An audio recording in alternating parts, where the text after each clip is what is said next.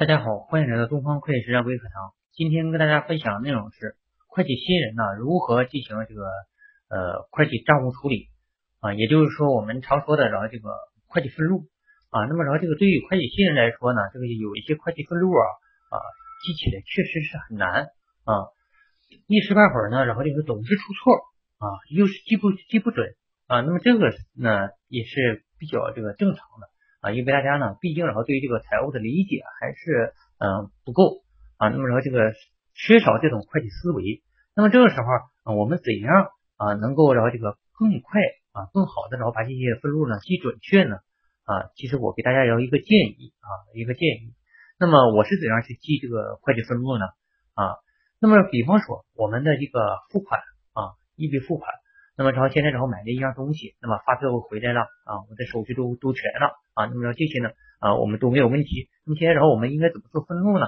啊，那么呃，作为一个新人来说呢啊，别的分录可能我们做不准，但是呢，付的这个银行存款或者是现金呢，这个呢比较简单啊，因为然后很多的会计新人呢是做过出纳的啊，就即使没有做过出纳，因为然后这个呢相对来说还是比较简单的。我们知道贷。银行存款或者贷现金，这就是付款，对吧？收到的呢是借银行存款或者借现金。好，那么然后我们先把这个贷方确定啊，贷，比如说用的银行支票来支付的啊，交通银行贷银行存款，交通银行啊，身份证支票号。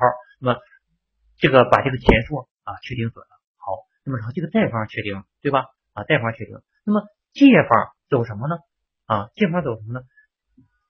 我们。借一看啊，是购买的材料，借原材料。那么假如说啊，我不是购购买的材料，那么然后这个呃，我们是呃这个给税务局交税的，借啊应交税费，对吧？那么然后我们是发的工资，借应付职工薪酬。那么然后这个我们是交的电费，借管理费用，水电费，对吧？然后我们给员工这个买了这个福利啊，借应付职工薪酬，福利费，对吧？那么这样呢，我们这个分录呢，哎，很简单呢，就给它记起来了啊，就给做出来了啊，不容易出错啊。为什么？然后就是有的会计然后经常会出错呢？他没有，他直接然后要把这一下子要把整个分录给做出来啊，要把整个分录做出来。那么这样呢，就往往就导致什么？哎，借贷方分不清了啊，什么哪个增加在借方，哪个增加在贷方，这个就就算是记不清了啊。如果然后你能够把这个啊，这个。银行存款现金给搞清楚，那么然后这个对方科目自然就在另外一方了，对吧？那么然后银行在贷方，那么然后这个费用啊、材料也好，那么是不是都已经只能是在借方？因为借贷对象呢有借必有贷，对不对？所以呢这样呢就会比较容易。好，那么然后我们出现了借方，比如说我们购买一一批材料，我们借方一看啊，这发票，我们然后再去看原始的发票，对吧？我们一看发票上啊，应该有两个金额，一个是销售额，一个是这个税额，是吧？那么然后我一看啊，这个金额是应该是什么呀？是我们的成本借原材料，对吧？然后借税费应该怎么说啊？借应交税费、应交增值税、计项税额，哎，分成两部分，对吧？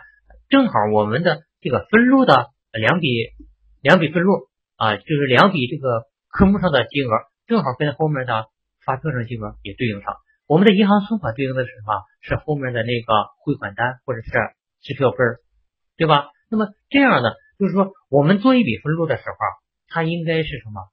它应该是在分录上每一个数据啊，每一个科目在原始凭证上都能找到对应的项啊。如果找不到，那么说明什么？你这个分录做的有问题，或者说你的原始凭证有问题啊。那么说这个。这个呢，就是我们如何啊快速啊这个准确的，然后这个做好我们的会计凭证的第一步啊。谢谢大家，感谢关注东方会计实战微课堂。